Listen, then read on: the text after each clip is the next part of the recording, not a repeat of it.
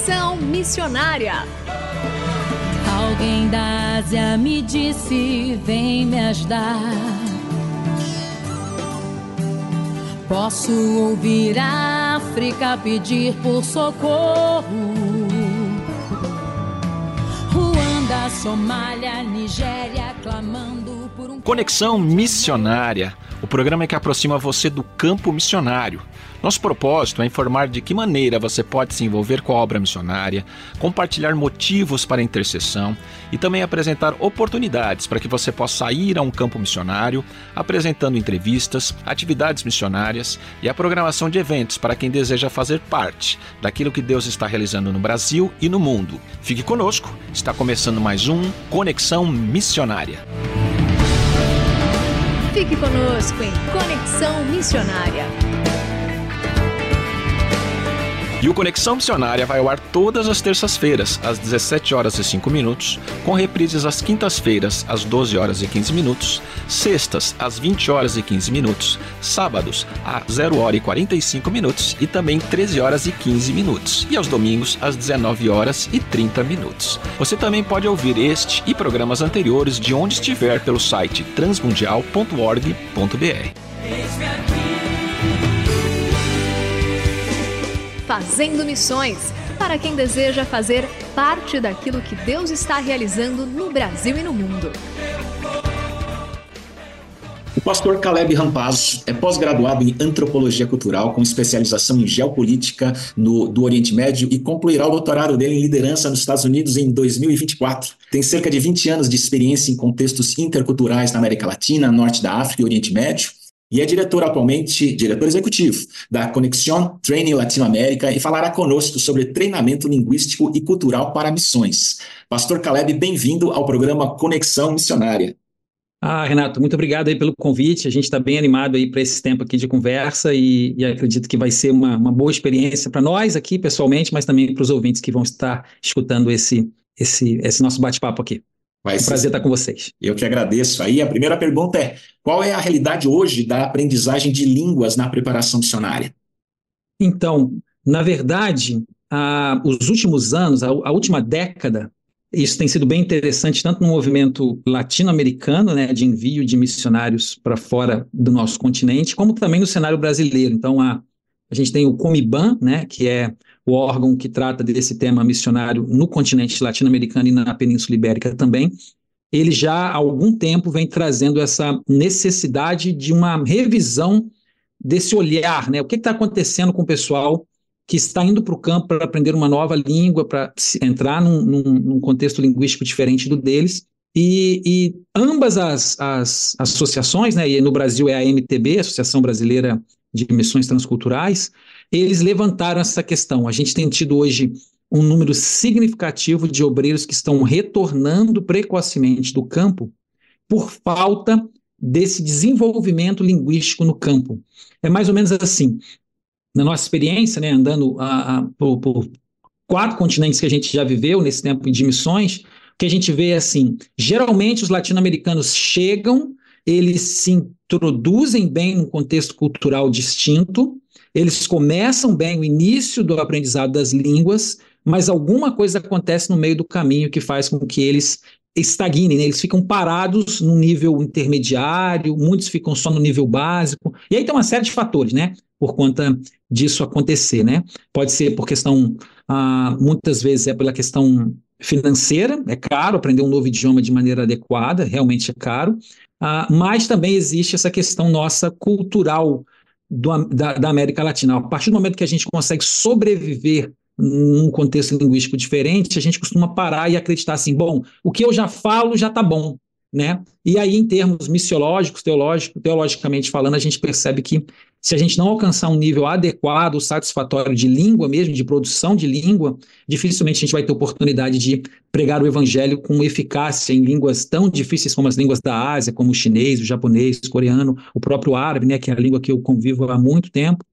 Então, hoje, infelizmente, é uma, é, é uma estatística em contra do cenário missiológico eh, latino-americano, né? A gente tem assim uma grande força missionária retornando do campo porque ela não se adapta culturalmente falando, no primeiro lugar, mas também porque ela não consegue desenvolver a produção de língua, né, que é tão necessária para esse tipo de trabalho pro, para o qual a gente foi chamado a desenvolver.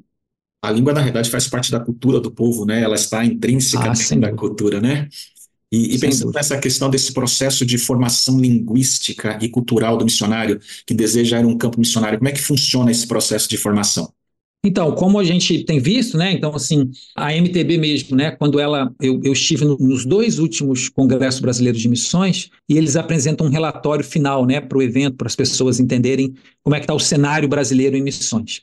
E eu me lembro que nos, nos dois últimos eventos a gente percebeu que entre as dez maiores dificuldades que eles levantam, ah, o primeiro ano eu não lembro a colocação em que língua ficou, mas no ano passado, ah, em 2022, desculpa, na verdade, ficou em terceiro lugar como maior desafio missionário hoje o aprendizado das línguas, né? E aí foi discutido onde, onde é que a gente pode chegar. E aí foi bem frustrante de se ver, porque uh, geralmente assim, 10 assuntos ou 10 prioridades que a gente tem, na hora da gente colocá-las em práticas com as ações, eu me lembro que língua ficou em terceiro lugar como problema, mas na hora de agir ela entrou em nono lugar, né? Ou seja, ficou lá no final então, assim, a gente sabe numa lista de 10 até a quinta a gente vai bem, dali para frente, então o cenário é um pouco desanimador, né?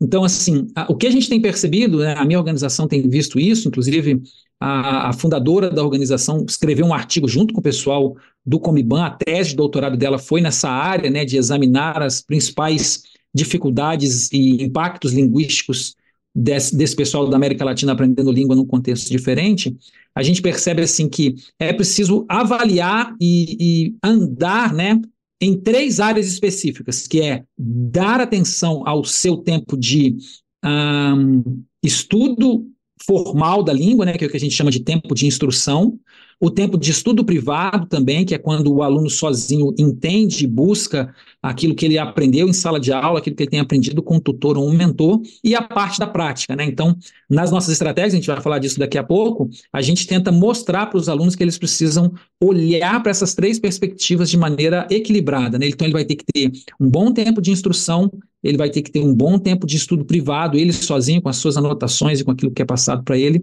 e também um tempo de prática real, né, que é a produção de sons, ele falando, conversando com pessoas da língua a qual ele quer aprender, né? Então, a, a gente não ninguém precisa ser um linguista nato, né? Mas existem caminhos que nós, como organização, temos proposto para as organizações que hoje treinam e enviam missionários ao redor do mundo. Você é um poliglota e eu queria saber como foi a sua formação linguística e quais são os maiores, as maiores dificuldades que você enfrentou, o que você orientaria para quem está iniciando.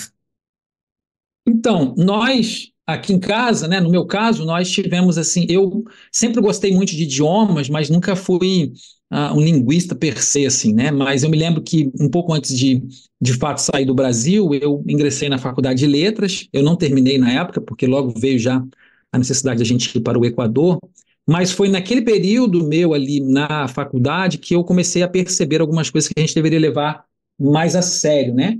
E aí, graças a Deus, a, a, a agência com a qual eu fui enviado para a América Latina e depois para o mundo árabe, a, a minha coordenação na época levava isso muito a sério e eles viram que eu também gostava, né? Então, eles deixaram eu criar esse, esse caminho. Então, eu procurei no meu, no meu, na minha primeira língua que eu aprendi foi o espanhol, eu busquei uma boa universidade, né?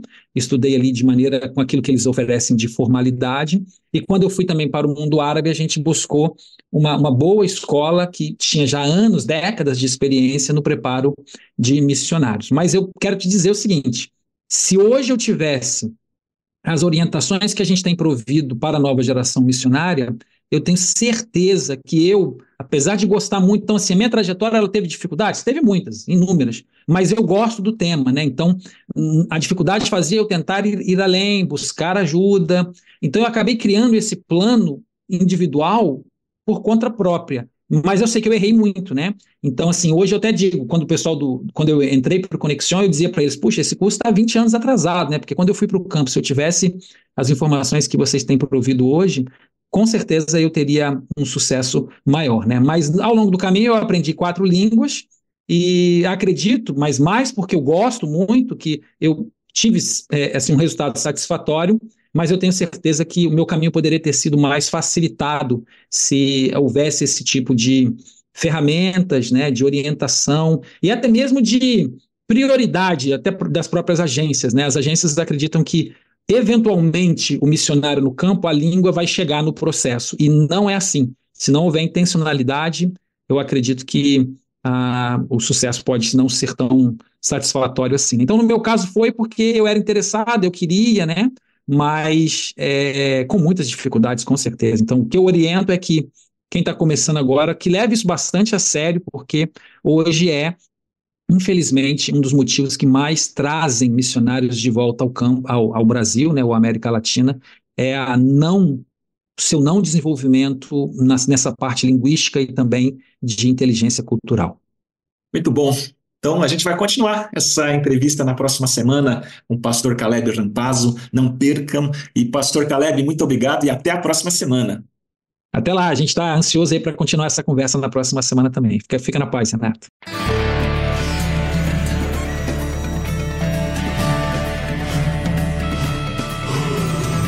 Estamos encerrando mais um programa Conexão Missionária. Eu, Renato Kroger, apresentei com trabalhos técnicos a cargo de Tiago Lisa, Pedro Campos e Luiz Felipe, e vinhetas gravadas gentilmente por Renata Burjato.